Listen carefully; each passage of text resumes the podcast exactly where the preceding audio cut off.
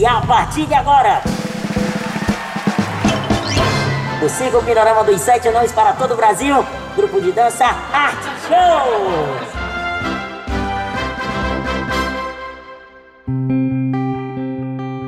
O picadeiro dos palhaços, dos mágicos, dos trapezistas, contorcionistas, malabaristas, tenta se acostumar à ausência daquilo que é o principal para todos eles: o público.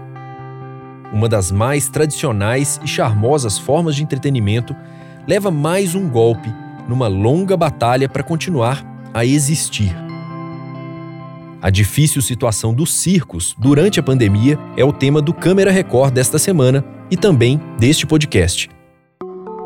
Eu sou Marcelo Magalhães, sou editor executivo do Câmera Record. Hoje eu vou contar com a participação do repórter Tarcísio Badaró, que produziu essa reportagem, e também do repórter Rogério Guimarães, que está aqui no estúdio comigo. Tudo bem, Rogério? Oi, Marcelo, tudo bem com você? Rogério está aqui do meu lado, mas que fique bem claro, mantendo a distância, né, Rogério? Inclusive, ele vai tirar fotos e postar nas redes sociais dele, do Câmera Record, para provar que a gente respeita o distanciamento, né? Sim, estamos numa distância segura, tudo registrado, cada um no seu canto, sem muita proximidade. Muito bem. E a gente começa então falando do circo Pindorama, que fez essa apresentação que a gente acabou de ouvir aqui no início do podcast. O Circo Pindorama é um circo formado por artistas anões. A maioria deles é do Ceará e desde que eles começaram nunca ficaram mais que um mês parados num lugar só. Só que hoje eles não conseguem sair de Nossa Senhora das Dores em Sergipe. Assim como teatros, cinemas, casas de shows, o circo não pode receber plateia durante a pandemia. O que, para um modelo de negócio que há anos já sofre com dificuldades financeiras, se torna uma ameaça inesperada e dolorosa. É justamente sobre isso que fala o Gilberto Gomes, um dos integrantes do Pindorama. Vai ser difícil trazer o público para o circo de novo. Você sabe, com um, uma, uma, economia lá embaixo, não, o pessoal não vai ter como tirar, disponível dinheiro para ir assistir um circo. Vai ser muito difícil. A gente vai ter que paciência, co cobrando um preço bem razoável para trazer o pessoal para o circo de novo. Vocês estão preparados para esperar esse tempo? É, Rogério, aí a pergunta é difícil. Não, não tem como se preparar, porque o circo não tem outra renda. Então não tem como a gente se preparar. É rezar a Jesus que o circo volte e o pessoal volte a frequentar com, com, com seriedade como era antes. Você nem imagina o fim disso aqui, né? Para com isso, Rogério, pelo amor de Deus. De jeito nenhum. O circo está triste? Tá, tá, tá chorando.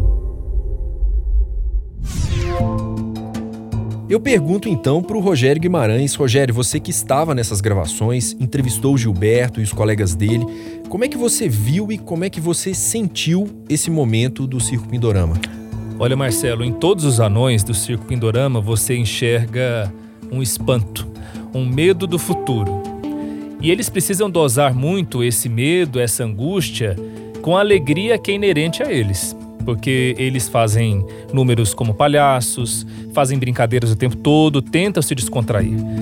Mas a gravidade do problema, ela é uma sombra todos os dias na vida deles. Então, é um misto. Você vê tristeza, você vê uma tentativa de se alegrar. Eles estão ensaiando praticamente todos os dias para não perder a forma física, para não esquecer dos números, mas é uma angústia constante, porque eles sabem que o recurso é escasso e você fica ali com o coração partido vendo aquela cena, eles sem saberem o que vai acontecer no futuro. Pois é.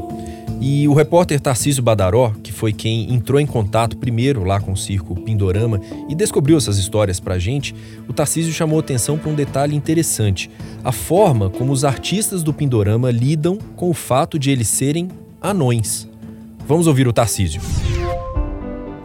Conversando com eles, né, logo nas primeiras ligações, eu achei muito interessante que eles se referiam e diferenciavam dividiam as pessoas entre grandes e pequenos. Eles sempre falavam, tal, tal, tal pessoa assim é pequeno, casou com grande, os filhos todos nasceram pequenos, ou tal filho nasceu grande, tal sobrinho é grande.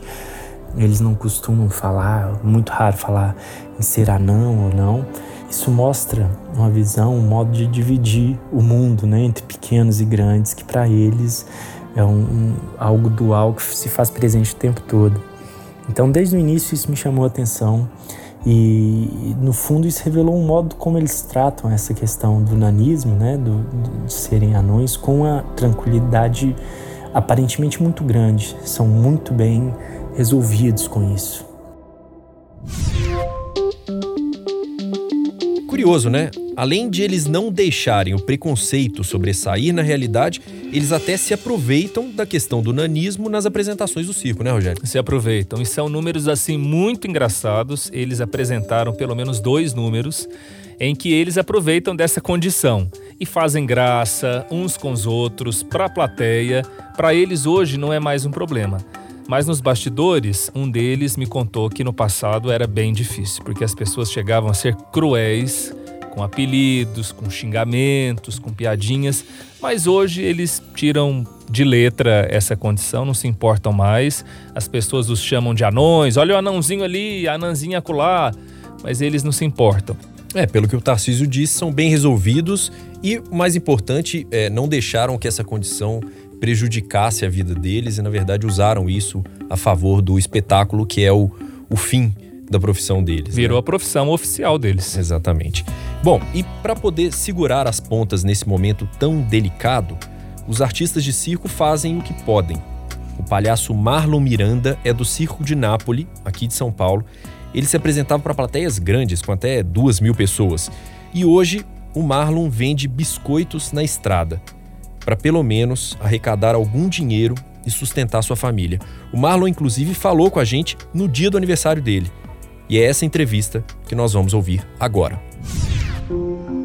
Mas na minha casa somos eu, aqui, agora, meu pai, minha esposa, meu filho e meu sobrinho. Somos cinco.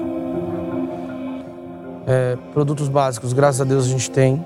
Não vai faltar, graças a Deus. Graças a ajudas. E mas eu tenho filhos, né? Tô fazendo o biscoito para comprar uma mistura, comprar uma carne, cartela de ovo, frango. É o que a gente está fazendo. Sua renda hoje então vem do biscoito? Do biscoito. Agora no momento sim. Você gosta de ser palhaço? Eu amo ser palhaço. Você vê um sorriso no, de uma criança. O adulto às vezes sorri por comodidade, sorri por necessidade. Mas a criança é sincera, né? Você, quando você faz alguma coisa no picadeiro e a criança sorri, você sabe que é sincero. Então aquilo é muito gratificante. É difícil, mas ao mesmo tempo de uma garra sem tamanho, né, Rogério? Sim, eles estão fazendo um esforço extraordinário para sobreviver nesse tempo de pandemia. Por quê? A maioria não tem estudo, não conseguiu levar a escola adiante. Antigamente, mais ainda do que hoje e também não tem outra profissão paralela. Então, a vida deles, o ganho deles, vem do circo, da bilheteria, do que vendem lá dentro, do público lotando as plateias. E isso não está acontecendo. Então, eles estão se desdobrando. Esse palhaço Marlon, ele vem de uma família de, de palhaços. O pai dele é palhaço, está vivo até hoje. O avô dele era palhaço. Então, faz parte da vida dele. E ele teve que se reinventar viu a possibilidade de vender biscoito de polvilho na estrada, está fazendo isso, ao lado do cunhado que é trapezista. No mesmo circo tem um outro profissional, ele é acrobata. Paralelo aos treinos, ele também está trabalhando numa marcenaria improvisada, do lado de fora do trailer onde ele mora com a esposa. Então eles estão se esforçando bastante.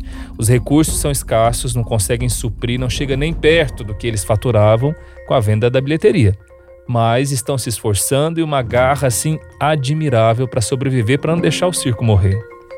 Pois é, e aproveitando isso que você disse sobre a geração de palhaços da família do Marlon e o que ele mesmo disse, né, de sustentar os filhos, o repórter Tarcísio Badaró, ele também destaca a situação das crianças do circo. A gente nem imagina o desafio que é para um menino, para uma menina crescer com as constantes mudanças de cidade da família. Vamos ouvir mais uma vez o Tarcísio. A, situação das crianças durante a pandemia já é algo bem particular E isso me atentou para algo que eu nunca tinha parado para pensar, que é a situação das crianças que crescem no circo, né, que são filhos de artistas circenses. É, eu não, não tinha esse conhecimento sobre o modo como elas estudam.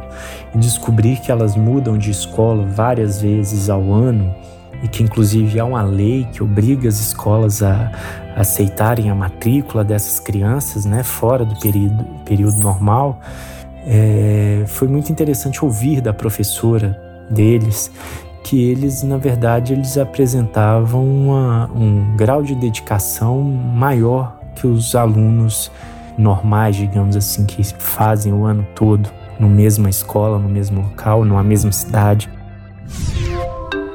Pois é, os pais são guerreiros, como a gente percebeu ouvindo a fala do palhaço Marlon, e como Tarcísio chama bem atenção, os filhos seguem esse mesmo caminho de empenho, de determinação. E além de se virar, como Marlon está fazendo, muitos artistas de circo contam com a solidariedade do público e também de outros circos. A Marlene Querubim é presidente da União Brasileira de Circos Itinerantes e também diretora do Circo Espacial, está aqui em São Paulo, e ela contou para a gente sobre uma campanha de arrecadação de mantimentos para os circos com mais dificuldades. Vamos ouvir a Marlene. Nós estamos sem nada praticamente, né? Porque o circo vive da bilheteria, dos seus espetáculos. Nessa nona semana que nós estamos sem é, apresentar nossos espetáculos ao público, nós estamos sem nada. Estamos vivendo exatamente da doação do nosso público. Eles estão doando o quê? Tudo. Alimentos, é, material de limpeza, material de higiene pessoal. A gente está vivendo exatamente das doações. E a gente foi, fez três polos de distribuição. Um em São Paulo, no Circo Espacial, para atender toda a redondeza da Grande São Paulo e algumas cidades do interior, um outro polo na cidade de Sumaré, no Circo Portugal, e outro polo em Ribeirão Preto, no Circo Vostok. E aí a gente conseguiu né, mapear todos esses circos no estado de São Paulo, às pressas, porque a gente também não sabia onde estava quem, né, que cidade que estava, e a gente conseguiu mapear a gente se emociona cada vez que chega uma família, fala, olha, a gente pensou na família do circo, né, e vem com um pacote de arroz, vem com, com, com... olha, é, é, é, lindo, eu me emociono toda vez que eu vejo, porque eu me lembro, assim, que muitas vezes nós do circo fizemos campanha para arrecadar alimentos, né, e hoje é o circo que precisa, são os artistas que precisam, então eu me emociono profundamente quando eu vejo uma... É, a gente está recebendo isso, vivendo de, dessa doação do público. E eu volto a falar com o Rogério Guimarães. Rogério, a gente percebe que só mesmo com essa solidariedade e também com muita criatividade é que o circo vai se manter de pé. A solidariedade, Marcelo, está garantindo comida no prato das famílias circenses. Literalmente comida. Arroz, feijão, macarrão, carne. Eles, o dinheiro deles acabou. Então, a solidariedade está garantindo isso, que eles não passem fome. Agora, a criatividade está dando novos horizontes para eles. Então, o que, que eles têm feito? Alguns circos no Brasil têm feito. Lives, por exemplo, de apresentações. Eles montam uma estrutura pequena, modesta, ali perto do picadeiro, coloca um pedestal, um celular com internet e fazem uma transmissão ao vivo de um número, de um espetáculo. E conseguem angariar algumas doações com isso também, de alimentos, produtos de higiene, roupas. Outra ideia que eles tiveram foi o drive-in. A gente viu no sul do país, eles fizeram um circo drive-in. Então eles levantaram as lonas laterais e abriram espaço para que carros ficassem ali estacionados em frente ao picadeiro no lugar da plateia. Então eles estão colocando em torno de 20, 22 carros parados para no máximo quatro pessoas, desde que as pessoas estejam de máscara e ali dentro, embaixo da lona, possam assistir a apresentação dos artistas lá no Picadeiro. Então, criatividade, solidariedade estão sustentando as famílias do circo nesse tempo de pandemia. É isso. E a gente espera que o circo, assim como todo mundo, aguente firme e que logo logo volte a divertir e emocionar as plateias por todo o Brasil. Eu encerro este podcast lembrando então que no domingo, 7 de junho, você vê a reportagem completa sobre essa situação dos circos no Brasil no Câmera Record que é sempre às 11h15 da noite, logo depois do Domingo Espetacular. E vale sempre reforçar: se você está ouvindo este podcast depois do dia 7 de junho e quer rever a reportagem, é só acessar o playplus.com para assistir a íntegra desta e de todas as edições do Câmera Record. Rogério Guimarães, sempre uma satisfação. Obrigado por dividir essas, esses bastidores aqui com a gente. Marcelo, prazer é todo meu. Sempre bom contar o que acontece além do que a gente mostra no programa. Volte sempre. O meu muito obrigado também ao Tarcísio Badaró, que gravou a participação dele aqui com a gente. E claro, eu agradeço mais uma vez a você que acompanhou este podcast. Espero que você tenha gostado. Até a próxima. Tchau.